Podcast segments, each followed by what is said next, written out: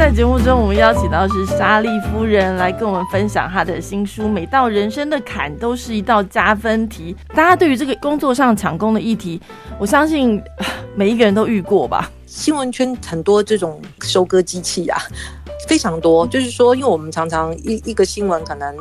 呃，你访问这个人，可他还有其他的相关人等，那不可能一个人跑那么多的地方去采访，就会可能有其他同事帮你做好，然后最后把这些访问或者是拍摄画面交给你，由你并成一整则新闻嘛。嗯，那如果说我负责并的话，我都会说，呃，比方说什么什么，呃，汉声广播电台记者综合报道，嗯，我会这样用综合报道嘛。对，但是有些人他不，他就是汉声广播电台张莎莉台北报道。哦，好像就变成只有他。哇，嗯，可是老板都不会注意到这细节吧？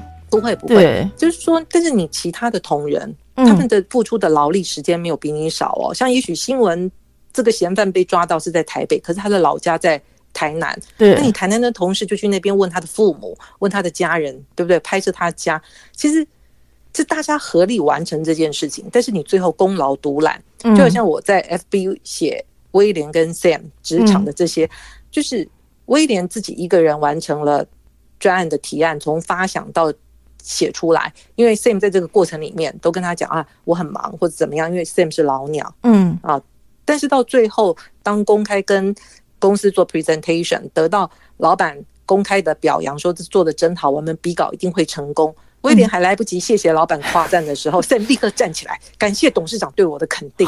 啊，然后这段时间我带着这个新人威廉也被我操得很惨啊，他常常加班啊，但是现在这样子如何如何，很敢呐，因为这是真实的，真的好敢讲哦，这种对，这这是真实的案例。那威廉当场傻眼，虽然知道人不要脸天下无敌，但真的见到这么不要脸的时候，你还是会很震惊。对，好，那我写这个文章的目的，除了让大家知道说，那你作为一个职场的威廉。嗯，我觉得太多人是职场中的威廉，当然有很多是职场中的 Sam。嗯，你要怎么去找到一个自保之道？对，因为我们常常想以和为贵，其实我觉得一个读者的观点很好，他说那个和字啊是一个稻米，然后有个口，嗯，所以你要让大家有饭吃，有有有米吃嘛，嗯，才会和。对，但是我们在求和的这个过程，你会发现在这个案子里面，你和到了谁？嗯，和到了 Sam 吗？Sam 得到大家的夸赞啊，然后。那个威廉心里面除了就是暗干在心，他得到什么？对。然后更扯的是，Sam 拿最后真的这个笔稿成功，他在业界成了名，因为他一直说这是他的嘛。嗯。然后他也顺利的跳槽到别家公司。嗯。那他他他得到了富贵。那威廉怎么去跟业界证明这是我的？他只是剽窃的贼。对。怎么去？就是这个常常会出现在职场，甚至于人生里面也会有超多。而且其实你会发觉，其实老板有时候也不 care 这件事。老板觉得这些是小事，你们自己只这只是你们的事。老板要的是那个成果。对对对。有时候你要看老板，老板不在乎这件事情的时候，你需要去呛这件事情吗？如果你呛这件事，会不会反而丑的是你？对方就是变成一个优雅的小人，而你呢，就好像是一个。龇牙咧嘴，对的，一只 呃的的什么，对，反而会变成这样。对，但是我在文章里面有写一些，就是说，其实过程里面他可以做好一些防范措施啦。其实，当你的工作伙伴就是不参与会议的时候，其实你就应该知道，不太负责的人，他的人品也不会太好。对，好，你应该在每一个过程邀请他开会，不管是 email 他拒绝，告诉你他有事，或者 line 这些的截图。证据，甚至于在办公室里面，你要到处开会的时候，你要，你虽然知道他不会来，你还要到处问同事说：“哎，有看到 Sam 吗？我要跟他开会，你们有看到他吗？”演一下，表示他没来。哦，你在这个过程有很多你可以去保护自己的机制、防范的机制。那你如果都没有启动，你就是闷在那里，自己一个字一个字的，好去把它弄好，把 PowerPoint 做好。所以，就算我们再老实，也要会一点小技巧。一个人不负责，他绝对人品，他绝对不是什么好人。嗯，哦，这个就要开始有自己启动一些防范机制。那另外，创意这种东西，其实它是非常的 personal and private，它一定跟你成长的过程、对特殊的一个经验点有关，然后触发了你生成这个创意。对，当别人剽窃你创意的时候，其实你为什么不当场去问他说：“我以一个学习的心情请教前辈，你这个创意是怎么生成的？”嗯。你知道，当一个原创者对剽窃者说“你得写安抓来”耶，你知道这是多大的一个 呃难堪，嗯，对不对？当然，脸皮厚的人可能会在湖州一下嘛。对，那你就可以借这个机会说，事实上这个创意是我的。嗯。我因为什么什么，我怎么在某次旅行的过程里面看到了什么，于是我把这个概念延伸引用到什么什么。我觉得用这样的方式，你也不去呛他，你也没有不好的态度。嗯，我觉得这是可以让大家知道这个东西是你的。有些主管哦，比如说啊，你这次你成功，让老板好像知道说他这个东西其实不是他的，但是他心里就开始觉得好啊，你既然这样给我没面子，那我也不会让你好过。接下来你的职场生涯可能就会被这个主管做一些小动作，就像你书中有写到说，你也曾经被打入冷宫，这个职场当中也会有一些冷暴力的出现。那如果我们遇到这样的一个状况，我们光想到要去公司，就会觉得。全身就开始不舒服了，已经是这种冷暴力的状况的话，那我们该怎么办呢？其实我觉得很多人会就是选择自己离职。嗯，我看到绝大多数的职场人是这样，真的。但是我的做法，我的个性，其实我会对感觉到我被孤立或怎么样的时候，其实我会去问对方，我哪里得罪了你，或我工作哪里做不好，你可以告诉我吗？我是会直接讲明的人。嗯嗯嗯。对，因为我觉得你自己在那内心戏纠结，你折磨自己干嘛呀？真的，对方反而会被吓到吧？对啊，他必须有个理由。那就算他真的不是工作，而是真的讨厌你这个人，或你这个长相就是得罪了他，或者你真的长得太像 他某个前女友，然后抛弃了他，也有可能就是前世冤亲债主，干嘛 都无所谓。但是我就是问你。我到底哪里得罪了你？那工作上哪里做不好？你告诉我好吗？那如果他跟你说没有啊，你为什么这种感觉？你就想我有这种感觉，因为如何如何？我觉得可以去事实的陈述，而不是去控诉或者说找你算账。我觉得那个态度上你拿捏好，那你在你的表达的措辞上面斟酌好。嗯，我觉得对方会适时的知道，再收敛一点了。我觉得冷暴力是一个非常。呃，他的暴力行为几乎我觉得跟实际的暴力其实没有什么差别，因为他是造成你内心当中不好过，你整个可能会身心都出了问题。但是对方可能完全没有感觉，他觉得没有啊，我就是这样啊。我觉得呃，莎莉夫人刚刚讲这点其实真的很好，就是自己去勇敢的面对那个人，而不是内心戏，是觉得其实可能只有你自己知道，别人觉得不会啊，你想太多啊，你没有啊什么，别人会这样子，反而会这样，你不如自己直接去面对那个人。是，我觉得别人只是丢一颗酵母过来，但在我们心里面，我们让它发成一个好大的面团，那何必呢？对我就是，如果这我去找你的过程，我只是想确认，那真的就是一颗酵母吗？那如果你也确认说，我或者有些主管我也面对过，就是也是一样，从外商系统，他就会很明白告诉你，我承认我不喜欢你，你的个性我真的不喜欢，但是你做事我对你没有意见，嗯，那我们就好好做事吧。对，那我就我就说哦，那很好啊，我也是，就是我也可以同意，我们只是同事，不必是朋友。那我觉得这是很好的对话啊。对，我觉得这是面对冷暴力，这个莎莉夫人也可以给我们一些。建议，其实，在书里面有讲到，这个莎莉夫人被打入冷宫之后呢，她其实进入冷宫之后，其实不是说你真的就就会被冰冻，因为你有可能会出了冷宫那一天。这是哪一个连续剧？我想一下，有啊，甄嬛去了，对，甄嬛去了甘露寺，都还没有重新回朝呢。对，我就是看到你书里面有时候，真的，我觉得看宫廷剧有时候觉得啊，我真的太晚看到。我觉得宫廷剧其实给我们好多的启发，然后就是有一天你有可能也会翻身，而在这个冷宫。的过程当中，你有没有学到些什么？对，我觉得也除了就是说，在冷宫里面，你也知道你怎么被打入冷宫的嘛。嗯，那个原因你要知道，因为你不能以后再犯同样的踩到地雷。对，你知道你是如何被打入冷宫，接下来你自己怎么从冷宫出来？嗯，冷宫出来以后，回到那个宫里面，不管你恢复了身份没有 啊，都要告诉自己，真的，如果可以，不要成为那样的人。真的，我觉得好坏主管会真的会完全影响改变一个人的一个人格吧，或者是人他未来这辈子，如果有些人他如果内心当中没办法走出来的话。他可能就身心都会受到影响一辈子。那如果你自己的心态能够调整，反而在这个过程当中，你会学到一些东西。每到人生的坎都是一道加分题。这本书里面其实有看到很多就是主播台的一些状况。其实里面有讲到一个女主播，因为他是播夜班，已经播了一两年，然后他也很想改他播出的时段，他有有点半威胁。那你就说，如果你不做的话，其实很多人都会想做。我觉得的确是这样。但如果假装今天你是那个女主播，那你是真的很想要换时段，你会怎么样去表达这件事情？因为我觉得有些时候是职场的说话艺术，你的表达艺术，有时候真的表达不好，就会让人觉得你很很讨厌。对，其实。先清楚自己的目的是什么，嗯，哦，就是我想换时段嘛，嗯，那你想换时段的理由是什么？对不对？你说你呃，就是说生理就是生理时钟大乱呐，那没有办法怎么样怎么样，都可以好好讲，可以跟公司协商好的方法，就是说，像我自己的话，我会说我能不能就是增加一些工作，然后离开这个时段，我愿意多做一些工作，比方说我去帮呃节目组。多做一些节目的采访，出外景的采访，那就因为你要出外景，你就不可能在深夜时段继续播报嘛。这是脱离很好的方法。当你愿意主动的，就是有一些选择，你想过了啊，你跟主管提。其实我觉得主管比较愿意在选择题中去帮你解决问题，而不是你过来告诉我，我就是不想要这样，然后你看着办。我没有必要看着办啊。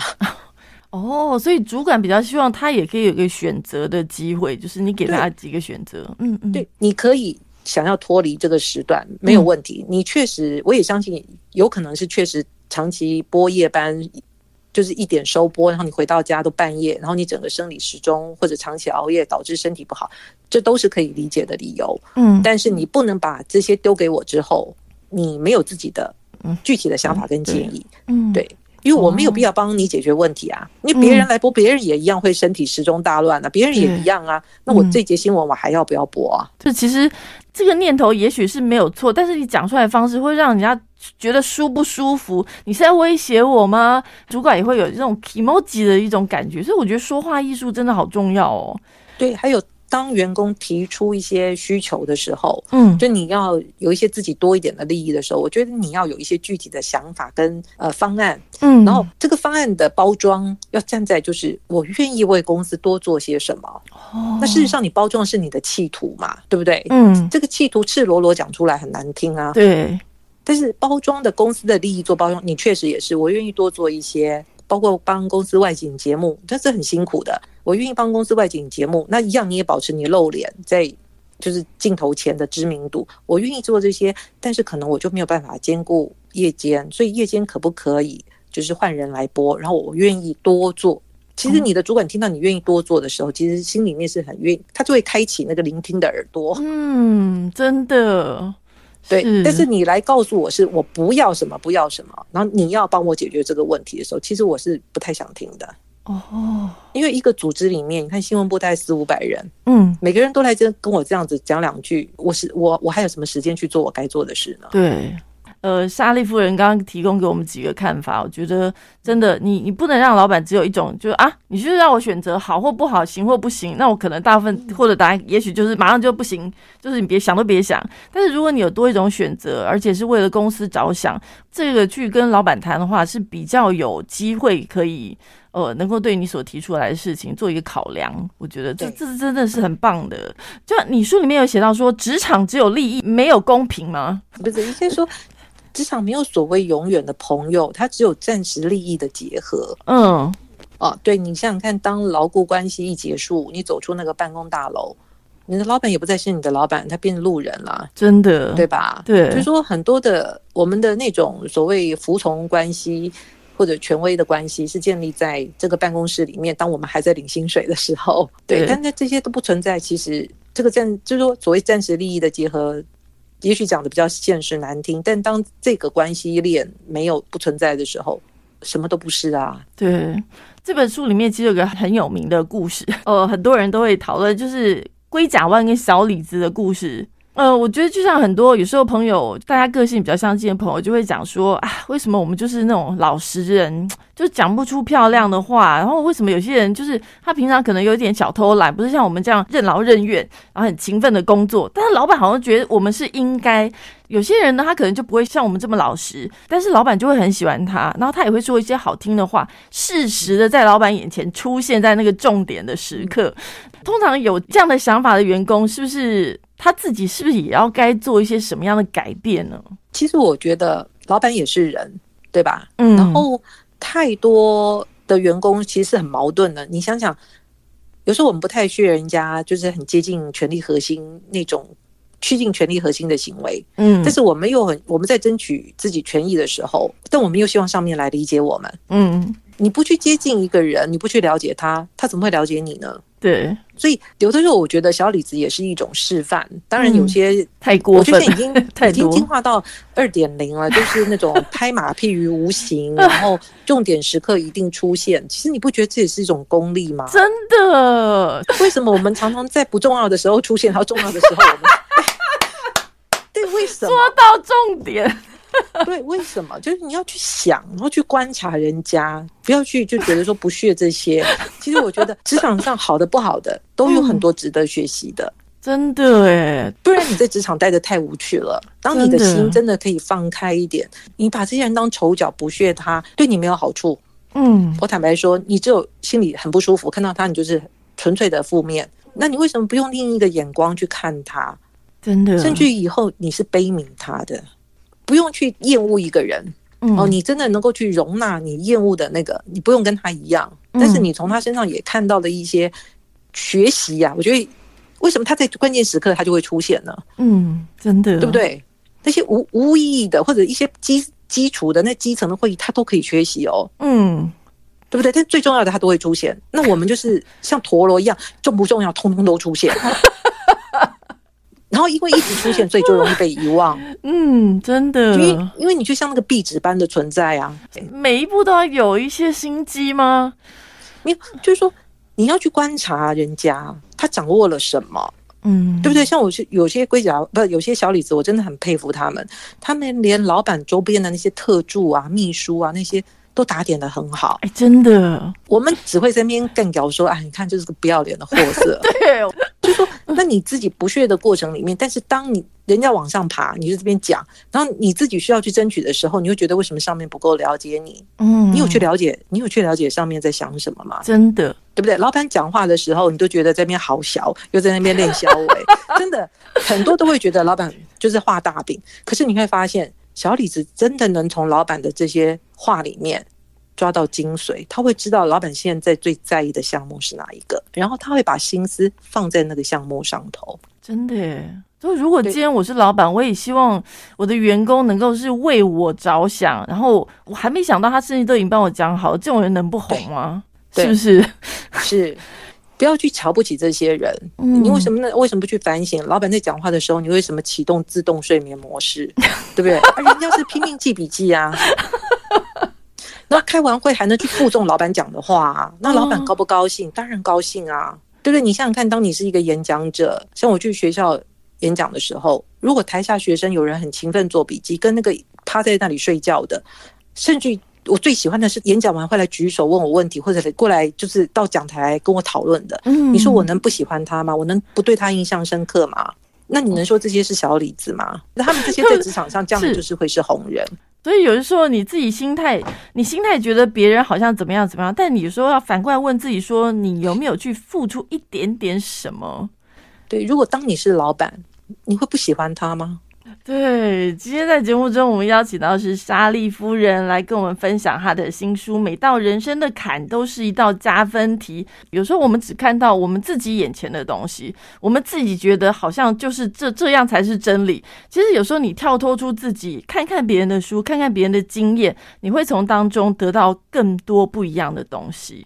对，莎莉夫人今天在这个节目的最后，有没有什么想再跟大家分享的？嗯、我希望大家在职场上面，不管职场生活，然后都能有自己的一个思考系统。你可以从别人的故事里面得到一些启发，但是但终究是别人的嗯啊、或者说别人建议你的方法，那都是别人的。对，嗯，你真的要把它能够吸纳成为你自己的一套系统。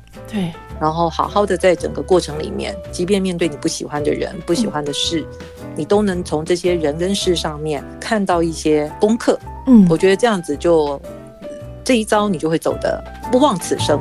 今天谢谢莎莉夫人接受我们的访问，谢谢。谢谢凉凉，谢谢。